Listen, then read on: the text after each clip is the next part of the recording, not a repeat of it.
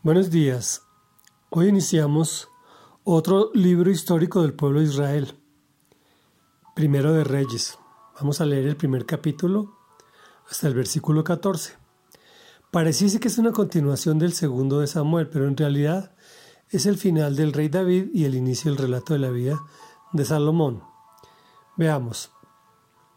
El rey David era ya tan anciano y tan entrado en años que por más que lo obligaban no conseguía entrar en calor. Por eso sus servidores le dijeron, busquemos a una joven soltera para que atienda a su majestad y lo cuide y se acueste a su lado para darle calor. Así que fueron por todo Israel en busca de una muchacha hermosa y encontraron a una tsunamita llamada Abisag y se la llevaron al rey.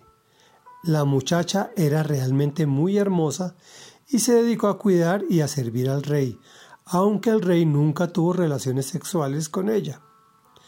Adonías, cuya madre fue Hagit, se llenó de ambición y dijo, yo voy a ser el rey. Por lo tanto, consiguió carros de combate, caballos y cincuenta guardias de escolta. Adonais era más joven que Absalón y muy bien parecido. Como David su padre nunca lo había contrariado ni le había pedido cuentas de lo que hacía, Adonai se confabuló con Joab, hijo de Sarbia, y con el sacerdote Abiatar, y estos le dieron su apoyo. Quienes no lo apoyaron fueron el sacerdote Sadoc, Benaías, hijo de Joyada, el profeta Natán, Simi y Regi, de la guardia personal de David. Cerca de Enrogel, junto a la peña de Sohelet, Adonías ofreció un sacrificio de ovejas, bueyes y terneros engordados. Invitó a todos sus hermanos, los hijos del rey, y a todos los funcionarios reales de Judá, pero no invitó al profeta Natán, ni a Benanías, ni a la guardia real, ni a su hermano Salomón. Por eso Natán le preguntó a Betsabé, la madre de Salomón, ¿ya sabes que Adonías, el hijo de Hagit, se ha proclamado rey a espaldas de nuestro Señor David? Pues si quieres salvar tu vida y la de tu hijo Salomón, déjame darte un consejo. Ve a presentarte ante el rey David y dile, ¿acaso no le había jurado su majestad a esta servidora suya que mi hijo Salomón lo sucedería en el trono? ¿Cómo es que ahora el rey es Adonías? Mientras tú estés allí, hablando con el rey, yo entraré para confirmar tus palabras. Reflexión. Dios bendice a David hasta el final. Sus amigos que lo conocen le busquen una muchacha hermosa, Abisag. Ojo con este nombre, le costará la vida a alguien más adelante.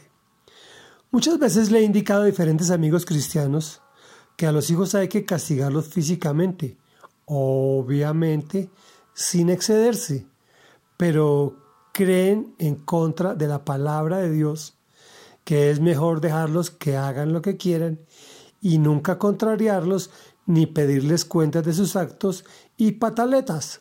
Aquí encontramos otro caso en la misma familia del rey. Qué coincidencia, ¿cierto?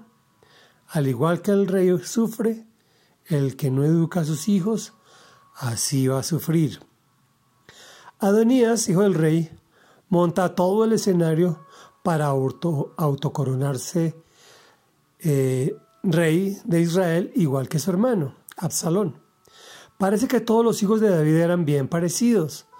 Aprovecha su carita de yo no mato una mosca para confabularse con la joyita de Joab. Recordemos quién era Joab, el general que mató a su hermano Absalón. Pero como dice el adagio popular, al que le van a dar le guardan pues el Señor ya le había puesto sus ojos sobre Salomón. Oremos. Amado Dios y Padre Santo, gracias por los buenos amigos que pones en nuestras vidas. Por favor, alíñalos en tu voluntad para que nos ayuden a no desviarnos ni a derecha ni a izquierda de tu preciosa voluntad. Señor, que mi criterio no prime sobre tu instrucción frente a la crianza de mis hijos, cuando tenga que castigarlos físicamente, que lo haga con amor, para que no haya que corregirlos cuando mayores, para que cuando sean grandes sean responsables en sus actos y para que tú les des lluvias de bendición permanentemente. Te lo pedimos en el nombre de Jesús. Amén y amén.